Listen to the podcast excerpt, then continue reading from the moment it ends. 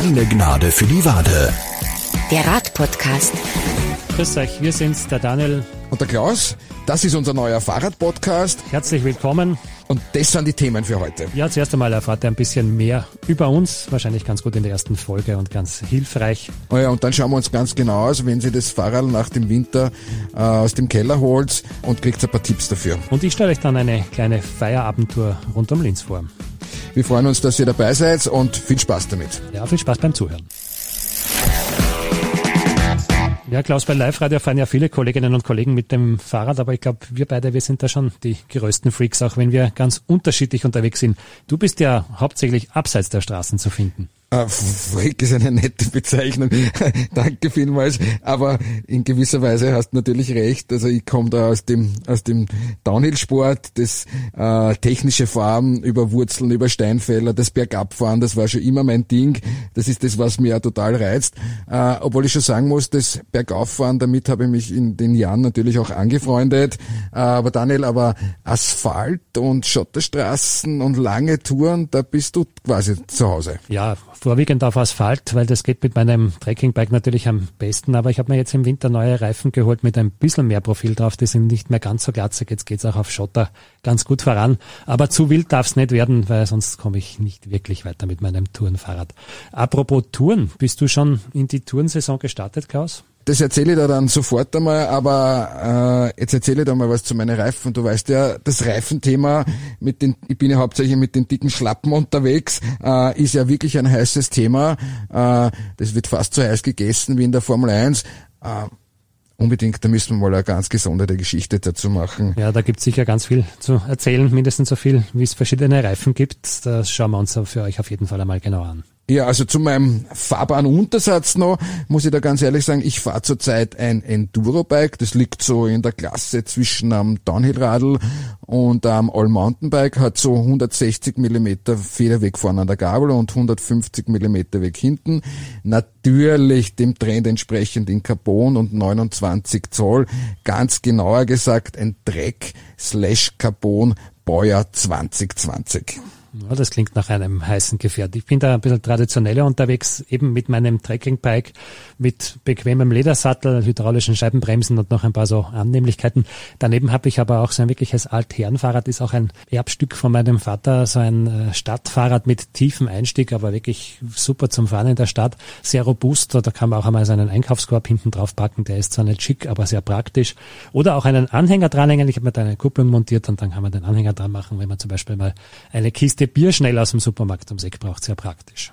Also Retro und äh, Transport ist ja richtig im, im, im Trend. Äh, auch diese Transporträder, hast du da schon mal, hast du dich schon mal damit beschäftigt? Ja, die werden ja auch immer beliebter. Auch das nächste Thema, das wir uns einmal anschauen werden, auf jeden Fall, weil da gibt's auch ganz tolle Entwicklungen gerade im Moment und werden, wie gesagt, immer populärer, auch bei professionellen Fahrern, zum Beispiel Paketdienste sieht man immer öfter. Absolut, absolut. Ähm, aber natürlich habe ich auch ein paar so ein bisschen schnellere Geräte zu Hause stehen, auch für den Asphalt. Ich habe zwei Rennräder noch zu Hause stehen und auch eine sogenannte Stadtgurke, wie das so schön heißt, äh, wo's, wo jetzt, wo ich nicht so heikel bin.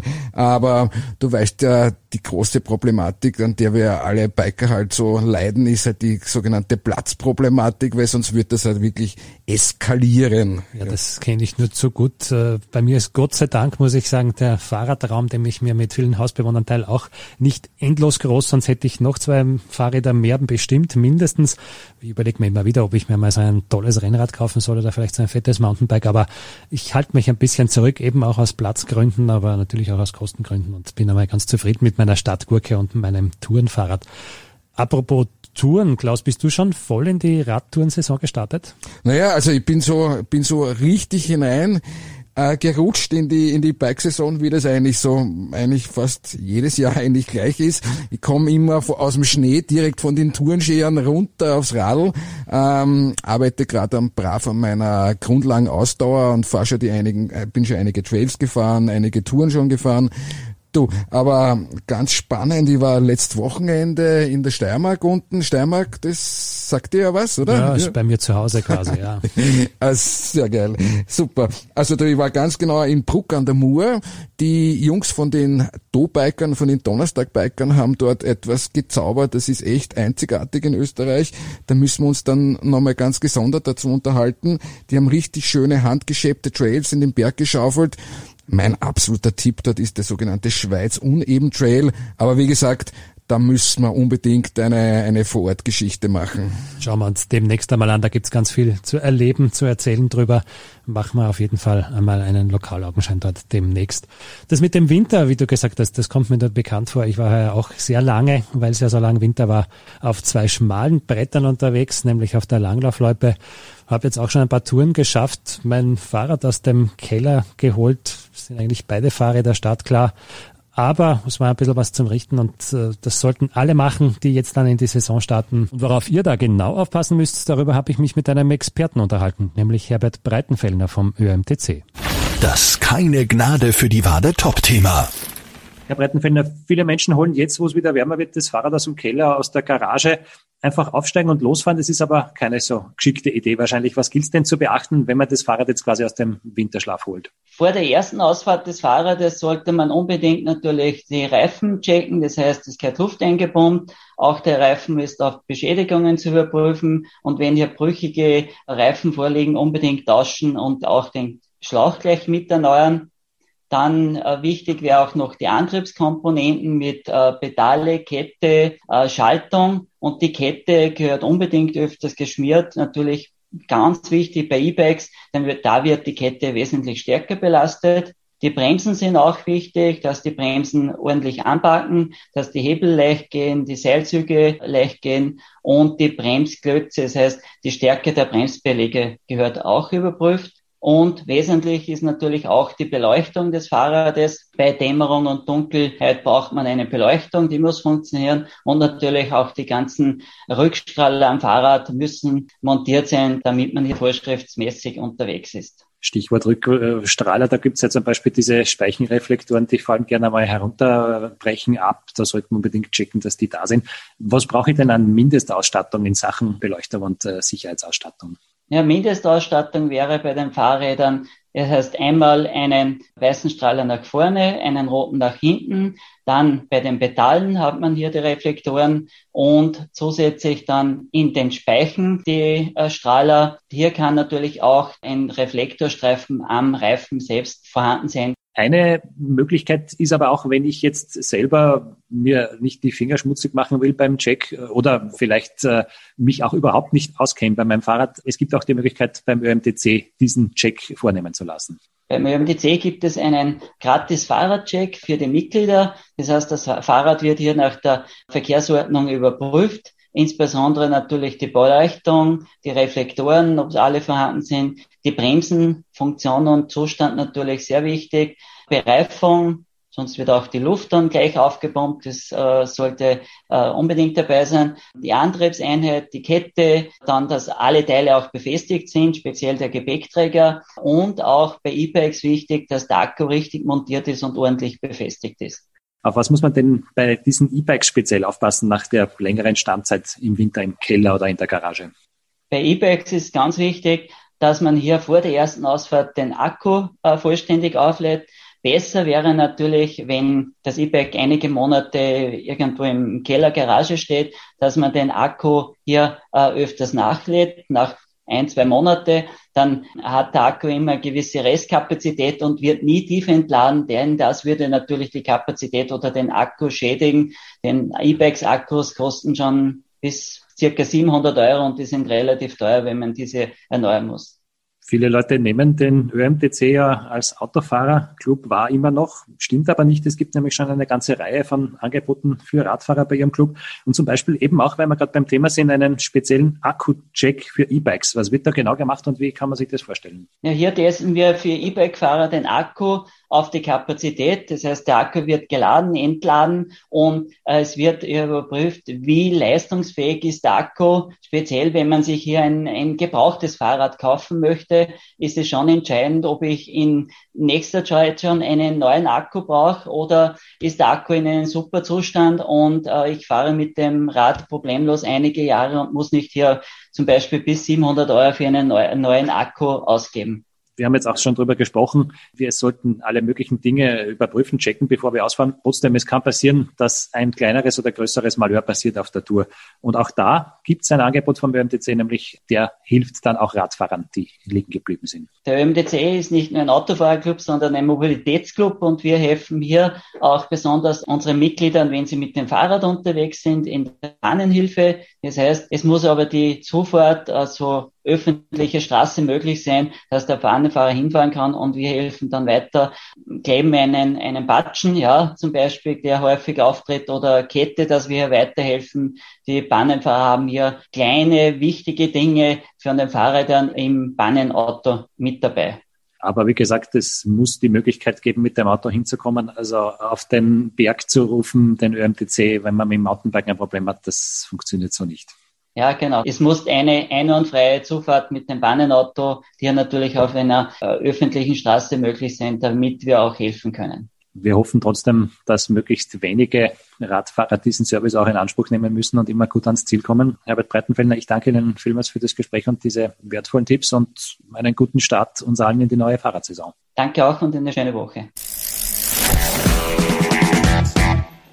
Oh, super spannend. Das sind wirklich ganz, ganz wichtige Tipps dabei, die man unbedingt beherzigen sollte. Ja, auf jeden Fall. Bei dem Interview habe ich mir dann gedacht, ja, da muss man, glaube ich, noch das eine oder andere nachholen, auch für mich selber. Da gibt's noch ein bisschen was zu richten bei meinem Fahrrad. Aber ich bin, wie gesagt, schon ein bisschen unterwegs gewesen. Apropos, was hast du dir denn für die heurige Saison so vorgenommen an Touren und Ausfahrten? die meine To-Do-Liste ist schon endlos lange durch das ach, ein bisschen traurige 2020er Jahr. Obwohl, ich da natürlich auch einiges am, am Rad gesessen bin. Äh, was halt ausgefallen ist, sind halt diese großen Alpengeschichten in die Dolomiten rein, Reschenpass, Tirol, die wurzeligen, steilen, felsigen Trails. Die sind halt letztes Jahr ein bisschen zu kurz gekommen, wollen wir es einmal so bezeichnen. Trotz alledem, muss ich dir ganz ehrlich sagen, habe ich mir einige Sachen von früher wieder rausgesucht, einige Sachen, die ich schon sehr lange nicht mehr gefahren bin, Sachen neu entdeckt äh, und da muss man ganz sagen, äh, das war eigentlich auch sehr spannend. Du aber, Alpenpässe, das ist ja, glaube ich, da triff ich ja bei dir richtig in Schwarze. Absolut. Ich habe in diesem sehr komischen 2020er Jahr auch viel geschafft, in Österreich natürlich. Das war zum Beispiel eine gute Gelegenheit, dass ich mir meinen langjährigen Traum verwirklicht habe, nämlich die Großglockner Hochalpenstraße mit dem Fahrrad. Ich bin da raufgefahren, gleich im Juni, nachdem der letzte Schnee geräumt war. Sehr spektakulär die meterhohen Schneewände links und rechts der Straße. Übrigens auch ganz praktisch dann fürs Gipfelgetränk das kann man da schön kühlen im Schnee drinnen. Ja, was habe ich mir noch angeschaut? Zum Beispiel den Hochtarnberg, wunderschön zwischen Tirol und Vorarlberg auf der Strecke oder das Tiroler Lechtal. Auch wunderschön der Namlossattel, sehr einsam, vor allem unter der Woche ist man da wirklich fast allein oben. Sehr schön. So schön, dass ich da unbedingt wieder hin möchte heuer. Und ansonsten zieht's mich schon stark in den Süden, wenn man jetzt dann wieder reisen darf. Zum Beispiel der Blöckenpass, den habe ich mir jetzt einmal näher angeschaut. Der ist vor allem auf der italienischen Seite dann sehr spektakulär und sehr schön, auch landschaftlich. Und das Highlight da oben ist die Hütte kurz nach der Grenze schon auf der italienischen Seite. Da gibt's Riesenportionen Pasta, habe ich mir sagen lassen. Da muss ich unbedingt hin. Also das denke ich mir schon, dass da der Glockner taugt so als sogenannte Königsetappe, wie, wie, wie einfach bei der Österreich-Rundfahrt, das, das taugt er richtig, oder? Ja, absolut. Ja, das ist eine, ist eine wunderschöne Gegend dort. Äh, ich bin äh, letztes Jahr im Sommer auch einiges in Kärnten unterwegs gewesen. Das ist ja gleich, gleich ums Eck sozusagen. Ähm, äh, ich muss da ganz ehrlich sagen, da hat sich in Sachen Bike-Tourismus wirklich einiges getan. Wurscht auch in, in, in welche Fraktion der, der Biker da unterwegs sind. Wurscht, egal ob es jetzt E-Bike ist, ob es jetzt Rennrad ist, äh, ob es jetzt Mountainbike ist. Ich war da hellauf begeistert. Ähm, wie war das jetzt nochmal? Du, äh, mein Mann knurrt immer, das ist wie beim Radfahren. Ich freue mich dann immer, wenn ich zu einer Hütte komme. Du hast gesagt, irgendwie Alpenpass und Hütte und Riesenportionen. Äh, da wäre ich sofort schwach. Ja, der Blöckenpass und das ist natürlich die Belohnung dann für den kräfteraubenden Anstieg herauf aus dem Geiltal. Da gibt's dann die Pasta oben auf der Hütte, aber ein bisschen müssen wir uns noch gedulden, weil so ganz einfach ist es ja noch nicht mit dem Reisen ich bleib da vorerst noch einmal in Österreich, ist eh ganz gut. Ich muss noch ein bisschen Form finden, bevor ich mir dann diesen großen Pass antue. was mich auch reizen würde, wirklich in Österreich, wäre zum Beispiel die Kaunertaler Gletscherstraße. Das ist der höchste Punkt im Straßennetz, den man bei uns erreichen kann. Über 2700 Meter, aber da steht noch ein bisschen Arbeit vor mir weil da muss ich noch fest trainieren. Der Anstieg ist wirklich lang und streckenweise auch ziemlich brutal. Das klingt ja super, so lange Anstiege. Ich sehe dann immer das Gegenteil. Ich sehe dann immer die zackigen Spitzkehren dann bergab. Das ist das, was mir reizt. Du, aber ähm, ich sage ja zum Sachen Training, da ist ja Linz eigentlich eigentlich ganz cool, gerade in, in Sachen Ausdauertraining, richtig schöne Strecken. Es gibt ein paar nette Trails in und rund um Linz. Ähm, da, das kann schon was. Ja, nicht nur für euch Mountainbiker, sondern auch für uns Straßenradler gibt's wirklich schöne Touren, lange Touren oder auch, man kann auch einmal ein bisschen bergauf fahren, das kann man wirklich variieren. Und es gibt auch schöne, knackige, kürzere Touren, wenn man mal nicht so viel Zeit oder Lust hat nach Feierabend. Eine davon im sonnigen Süden von Linz, eine dieser Feierabendtouren, die habe ich mir für euch näher angeschaut. Der keine Gnade für die Wade Tourentipp. Und auf geht's vom Linzer Taubenmarkt durch die Landstraße Richtung Süden, dann weiter über die Wienerstraße und den Bulgariplatz Richtung Neue Welt.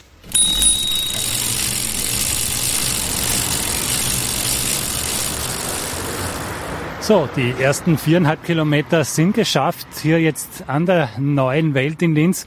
Bis daher war es ein Spießrutenlauf über die wie immer durch Baustellen gespickten Linzer Fahrradwege. Grundsätzlich durchgehend Fahrradweg, wenn auch der Bulgariplatz eine Herausforderung ist mit seinen zig Ampeln und der höchst komplizierten Verkehrsführung für Radfahrer. Aber wie gesagt, alles auf eigenen Wegen eigentlich befahrbar.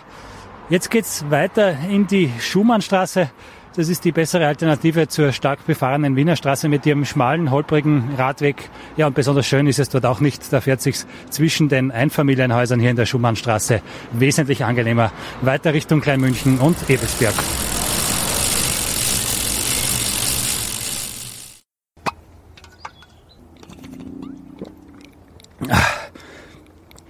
15 Kilometer sind geschafft. Erst einmal einen kräftigen Schluck aus der Fahrradflasche.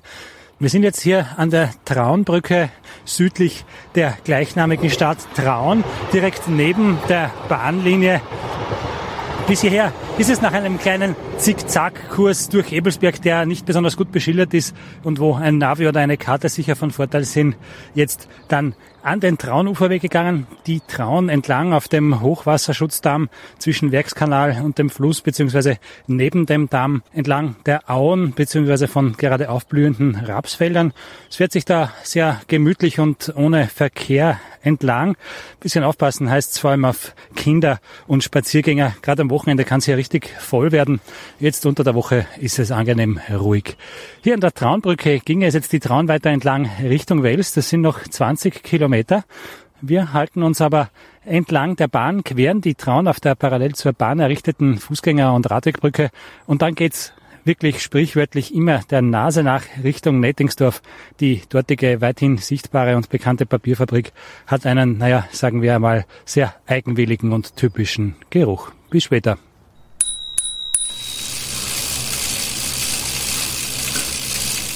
Ja, inzwischen sind gut 20 Kilometer auf dem Tacho. Die letzten paar Kilometer von der Traunbrücke am Rande der Stadt Traun hierher, die zählen sicher nicht zu den Highlights dieser Tour.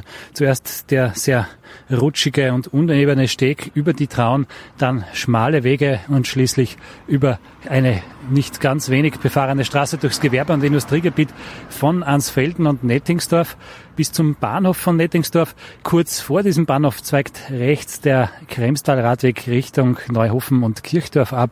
Wir fahren aber geradeaus weiter. Da steht auch schon zum ersten Mal das Schild Anton Bruckner Radweg. Der wird uns jetzt auf den nächsten Kilometer noch begleiten.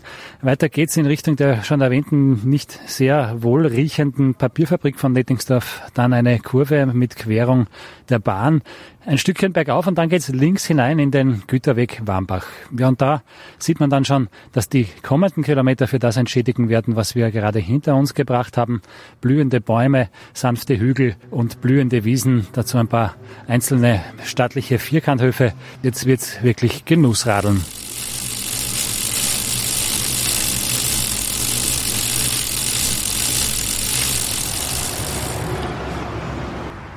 Gute acht Kilometer sind wir jetzt durch den sehr ländlichen Süden von Linz geradelt. Wäre da nicht das Ortsschild, könnte man wirklich nicht auf die Idee kommen, dass ein Teil dieser ländlichen Idylle mit Äckern, stattlichen Vierkanthöfen und Spargelfeldern tatsächlich noch zur Großstadt Linz gehört. Inzwischen bei der Westautobahn angelangt, die im Hintergrund tost, geht's jetzt dann Richtung Zentrum zurück. Was zeigt der Tacho? Inzwischen 28 Kilometer bis ins Stadtzentrum von Linz werden es weitere rund 10 Kilometer sein. Also insgesamt eine flotte 40 Kilometer Tour lässt sich gut an einem Nachmittag radeln. Nicht besonders anspruchsvoll. Hier im Süden von Linz ein, zwei kleine Steigungen. Dafür entschädigt aber das wunderbare Panorama. Schön, dass ihr mit dabei wart. Bis zum nächsten Mal und vielen Dank fürs Zuhören. Klingt super. Für mich wäre das so ein klassische Tour für Grundlagenausdauertraining. Ja, wirklich was ganz was Kurzes kann man aber in der Länge variieren, kann man noch ein bisschen was mitnehmen. St. Florian zum Beispiel, man kann in Wales starten, man kann weiterfahren nach Steyr, da gibt's ganz viele Möglichkeiten da im Süden von Linz. Wie gesagt, ich habe die kürzere Variante genommen, so um die 40 Kilometer lang. Das ist einfach perfekt nach Feierabend und gut zum Auspowern noch einmal. Das war's auch schon wieder für heute. Vielen Dank fürs Zuhören und bis zum nächsten Mal. Ja, schön, dass ihr mit dabei wart und wenn ihr was wissen wollt oder vielleicht einen spannenden Techniktipp für uns habt oder einen tollen Tourentipp, dann schreibt uns doch zum Beispiel per E-Mail unter podcast.liferadio.at oder auf Facebook, Instagram oder zum Beispiel per WhatsApp 0043664 40 40 40 9 0043664 40 40 40 9. Das ist die Nummer per WhatsApp direkt zu uns in die Podcast Lounge. Wir freuen uns sehr. Ride on. Vielen Dank fürs Zuhören. Wir sagen Servus und bis bald. Der Daniel und der Klaus. Viert euch. Viert euch. Keine Gnade für die Wade. Der Radpodcast.